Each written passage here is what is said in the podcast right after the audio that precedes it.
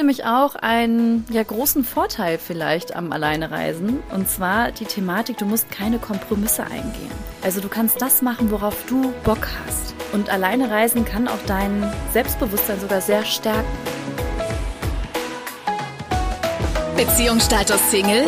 Dein Weg vom Kopf ins Herz mit Beziehungscoach Franziska Urbacek. Als Single alleine zu verreisen, ist nicht immer so einfach, wie man sich das vorstellt. Und in dieser Folge spreche ich mit dir über die Herausforderungen des Soloreisens. Wir sprechen darüber, was man dagegen tun kann und ich teile wertvolle Tipps mit dir, die ich selber aus meinen jahrelangen Single-Erfahrungen von früher gesammelt habe, was aus meiner Perspektive für Singles funktioniert beim Reisen und was eher nicht. Hallo, mein Name ist Franziska Urbacek und als Single Coach und Beziehungstrainer habe ich mich darauf spezialisiert, mit Singles zu arbeiten, die es nicht mehr bleiben wollen. Und falls du gerade an einem Punkt in deinem Leben stehst, wo du gern dein Liebesglück selbst in die Hand nehmen möchtest oder vielleicht gerade eine schmerzhafte Trennung hinter dir hast oder in einer komplizierten Beziehungsverstrickung feststeckst, dann bist du herzlich willkommen, dich bei mir zu melden. Wie das geht, einfach über meine Webseite franziska-urbacek.de eine Nachricht hinterlassen und ich melde mich dann bei dir. Alleinreisen. Ich bin selber jahrelang alleine in Urlaub gereist und ich bin wesentlich weniger gereist, als es möglich gewesen wäre. Weil ganz oft stand ich vor diesem Punkt, ich möchte in den Urlaub und ich hatte genug finanzielle Mittel und ich hatte auch Zeit, mir zu wählen oder auszusuchen, wo ich hin möchte. Und für mich war es eher das Gefängnis, dass ich keine Begrenzung hatte, dass ich überall auf der Welt hätte hinreisen können und ich vor lauter Auswahlmöglichkeiten Herausforderungen hatte, zwischenzeitlich mich festzulegen. Und das Ergebnis war, ich bin dann nicht geflogen. Ich habe auch immer wieder ganz oft in meinem Freundeskreis Mitreisende gesucht, die mit mir gemeinsam in den Urlaub reisen möchten, weil alleine hatte ich auch eine große Hürde oder so einen inneren Schweinehund, loszugehen. Vielleicht kennst du das auch, dass du vor diesem Punkt stehst, du möchtest gerne in den Urlaub, aber findest gerade niemanden, der mit dir reisen möchte. Und das, was viele machen, sie reisen dann gar nicht. In Deutschland ist es aktuell so, dass laut dem Statistischen Bundesamt circa jeder vierte Single ist. Und inzwischen haben die Reiseanbieter da auch gut nachgeholt, ja, diesem Trend des Single-Reisens oder Alleinereisens nachgehen und viele Angebote ermöglichen für Soloreisende. Alleine wenn du bei Google mal eingibst, Soloreisende, Alleinreisende, Single-Reisen, findest du unglaublich viele Anbieter. Ich selber habe auch schon mal mit Sunwave eine Single-Reise gemacht und das Glück war, wir waren eine relativ große Gruppe damals in Griechenland und das war auch sehr nett. Allerdings würde ich, auch wenn ich wieder Single wäre, diesen Weg für mich nicht wieder wählen. Weil das, was mir nicht so gefallen hat, war bei dieser Single-Reise, dass sich die Menschen alle eher so begutachtet haben, ah, wer ist denn der andere? Also, dass man sich so abgecheckt hat. Und es ging dann weniger um den Menschen, sondern eher um den Suchenden, der finden wollte. Und das fand ich ein bisschen anstrengend. Das ist auch allgemein so bei, bei allen Single-Veranstaltungen oder bei vielen Single-Veranstaltungen, sei es jetzt im Online-Dating, sei es bei Speed-Dating oder sonstige Möglichkeiten, wo Singles Singles treffen, dass viele so suchend unterwegs sind. Und dieses Suchende, vielleicht kennst du das selber, dass du das manchmal auch anstrengend findest findest. Und das, was mir dabei fehlt, ist, dass es weniger um menschliche Begegnung geht. Das, was aber damals sehr schön war an dieser Single-Reise, war, dass ich angeben konnte, wie alt ich bin, was, also was, was, was ich gerne machen möchte, in welcher Zeit, wo.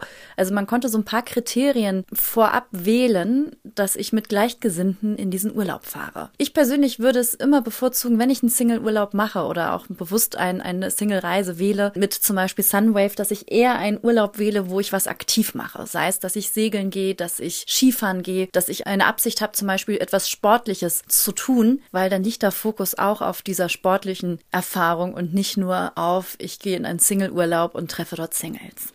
Ich persönlich bin schon viel allein unterwegs gewesen. Ich war, wo war ich denn überall? Ich war in der Karibik allein, ich war auf Kuba allein, ich war in Australien allein, ich war in Thailand allein, ich war auf den Fidschis allein, ich war in Deutschland allein unterwegs. Ich habe so viele unterschiedlichste Reisen auch schon in meinem Leben alleine unternommen. Und dementsprechend habe ich relativ viel für mich herausgefunden, wie ich gerne Urlaube gestalte oder was mir persönlich Freude bringt, wenn ich alleine unterwegs bin. Die Herausforderung auch bei anderen ist, dass dieser Schweinehund da ist, mich festzulegen für einen Urlaub Urlaub und dann die Gefahr einzugehen, dass ich dort eventuell alleine bin oder mich einsam fühle oder keinen Anschluss finde oder es mit mir alleine vielleicht auch nicht aushalte. Vielleicht kennst du den Spruch, man hat die Möglichkeit, mit sich alleine zu sein, wenn man alleine reist, aber man muss auch lernen, sich selbst zu ertragen. Und viele von uns haben nicht unbedingt die beste Beziehung zu sich selbst. Und trotzdem ist es so, dass der Trend dahin geht, dass immer mehr Menschen alleine reisen. Ganz nachvollziehbar, es gibt halt auch immer mehr Singles. Es gibt sogar eine Statistik, dass Menschen, die Single sind, weniger reisen, und also die Hälfte von denen gar nicht reisen im Jahr, im Vergleich zu Menschen, die in Partnerschaft sind. Und das ist etwas, das finde ich sehr schade, weil der eine oder andere möchte vielleicht keinen Urlaub machen, hat den Fokus woanders, hat andere Ziele, warum er sich zum Beispiel einen Urlaub auch erspart. Das mag alles sein. Und trotzdem geht der Trend dahin, dass immer mehr Alleinreisende dieses nicht nutzen.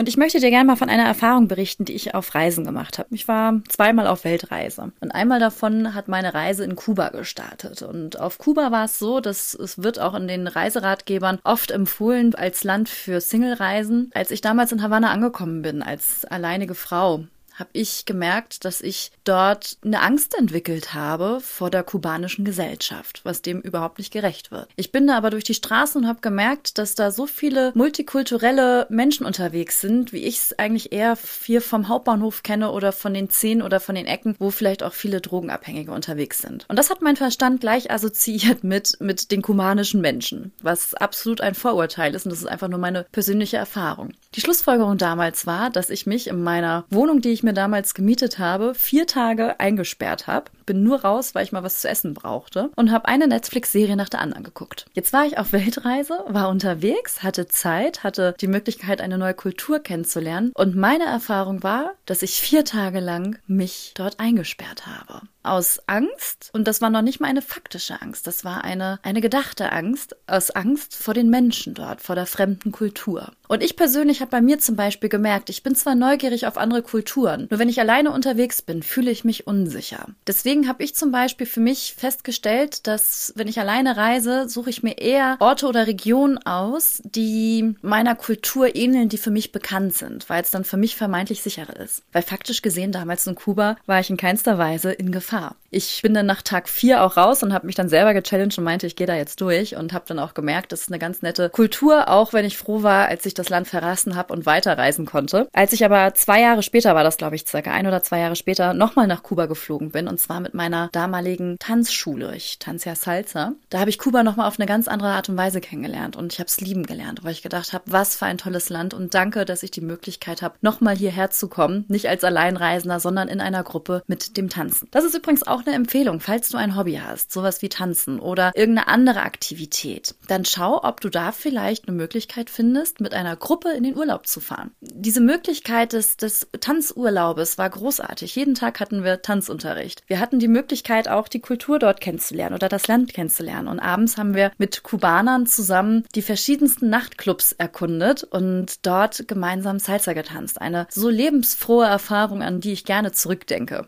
Und interessanterweise war es zweimal in Havanna derselbe Ort, nur unterschiedliche Erfahrungen, einmal als Alleinreisender und einmal in einer Gruppe. Und als ich damals Kuba verlassen habe, bin ich in die Karibik geflogen, um dort auf ein Kreuzfahrtschiff von der AIDA zu gehen. Und für mich war das in dem Moment ein absoluter Segen. Endlich wieder deutsche Menschen um mich rum, Menschen, die ich verstehe. Ich kann wieder kommunizieren. Und mir ist bewusst geworden, wie wichtig es mir ist, dass ich mit Menschen kommunizieren kann, und zwar verbal. Und da ich persönlich nur die deutsche und englische Sprache beherrsche, es für mich zum Beispiel eine Voraussetzung, wenn ich alleine reise, dass ich mich dort auf Deutsch oder auf Englisch unterhalten kann. Übrigens, Kreuzfahrten sind auch eine großartige Möglichkeit für Alleinreisende.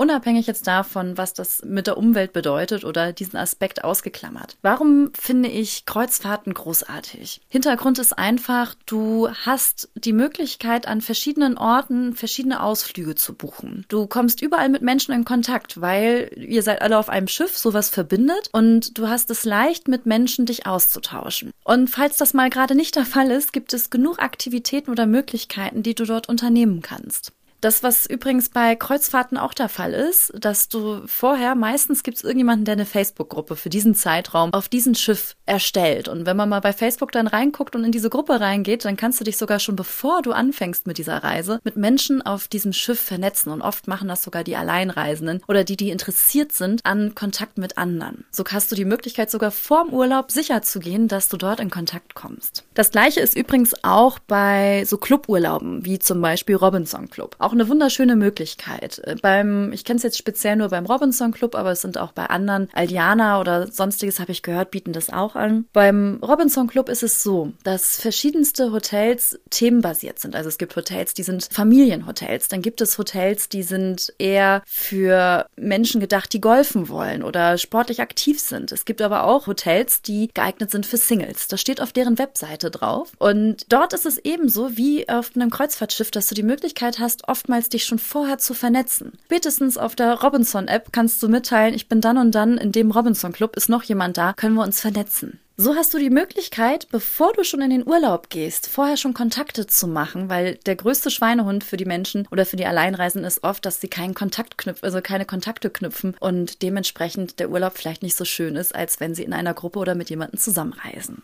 Was auch eine Möglichkeit ist, dass du zum Beispiel, wenn du auch mal sowas machen wolltest wie eine Safari, es gibt auch wieder Anbieter, die Gruppenreisen für Safaris anbieten. Auch eine großartige Möglichkeit. Und falls du merkst, dass du jetzt nicht so auf Cluburlaube stehst oder auf Gruppenreisen, sondern dass du eher so derjenige bist, ich möchte einen Rucksack aufsetzen, ich möchte gucken, wo mich das hinführt. Ich habe einen Startpunkt, ich habe einen Endpunkt und der Rest soll flexibel sein. Aber trotzdem habe ich so ein bisschen diese innerliche Befürchtung, dass ich mich dann dort auf äh, im Urlaub langweile, dass ich keinen Kontakt bekomme, dass ich vielleicht sogar unter Einsamkeit leide. Dann gibt es auch genug Gruppen, sei es jetzt wieder bei Facebook oder auch allgemein im Internet, für Alleinreisende. Also es wird zum Beispiel ein Reisebuddy gesucht, der mit dir zusammenreist. Die Erfahrung habe ich auch schon einmal gemacht und habe darüber eine Reisepartnerin gefunden. Und wir waren auch zusammen im Urlaub und das war ganz nett. Wir wussten, wir können die andere Person ansprechen, sind, können in Kontakt kommen, wir sind da nicht alleine unterwegs. Es gibt nämlich auch einen ja großen Vorteil vielleicht am Alleinereisen und zwar die Thematik, du musst keine Kompromisse eingehen. Also du kannst das machen, worauf du Bock hast. Und alleine reisen kann auch dein Selbstbewusstsein sogar sehr stärken. Ich habe die Erfahrung gemacht, wenn ich unterwegs war und mich vielleicht mal einsam gefühlt habe, dass je länger ich gereist bin, also gerade die Reisen, die mehrere Monate gingen, da war das noch bewusster sogar. Wenn ich mich da alleine gefühlt habe, dann habe ich dieses Gefühl einfach auch mal wirklich ausgelebt und war in dem Moment einfach mal traurig. Und habe mir aber auch hinterher immer vorgenommen, dass ich weitergehe und jetzt gucke, wo ich die nächsten, also wo ich mit Menschen in Kontakt kommen kann. Und es gibt so viele Möglichkeiten. Auch wenn du eine fremde Kultur kennenlernen möchtest, kannst du eine Sprachreise machen. Du kannst dich zu einem Sprachkurs anmelden. Das kannst du übrigens auch schon hier zu Hause machen, wenn du zu Hause Herausforderungen hast, in Kontakt mit jemandem zu kommen.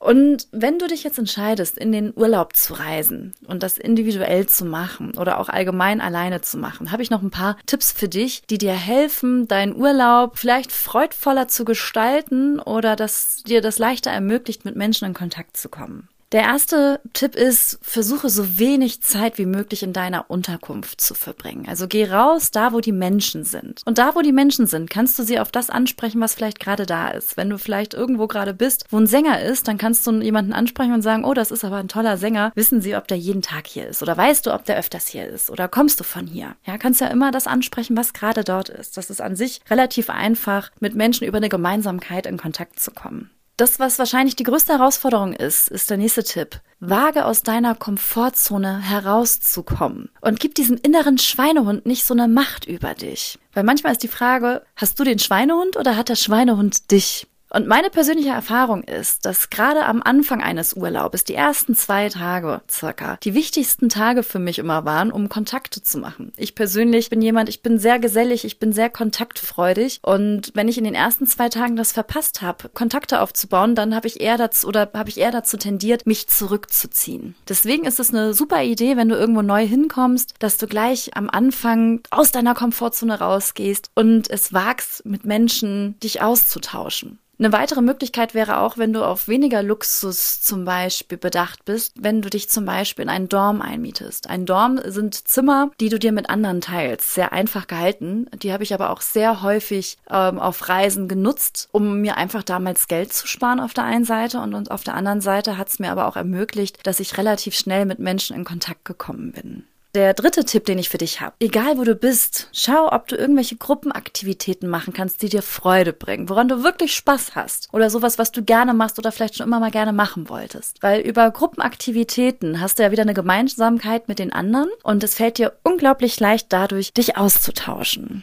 Und ein ja, letzter Tipp ist, wenn du unterwegs bist, dann sei offen für Gespräche. Und der erste Schritt, um offen für ein Gespräch zu sein, ist, indem du Menschen anguckst und sie anlächelst. So ermöglichst du Menschen, dass sie auch auf dich zukommen können und nicht nur, dass du aktiv werden musst. Nur wenn du zum Beispiel Kopfhörer aufhast und auf dein Handy schaust, wird kaum einer dich ansprechen, weil deine ganze Körperhaltung darauf ausgerichtet ist, dich von der Außenwelt abzuschirmen. Mein Fazit aus den ganzen Single-Reisen, die ich erfahren habe, wo ich alleine unterwegs war, hat mir gezeigt, dass ich fähig bin, mit mir Zeit zu verbringen. War das immer bequem? Nein. Fand ich das manchmal richtig, richtig doof? Oh ja.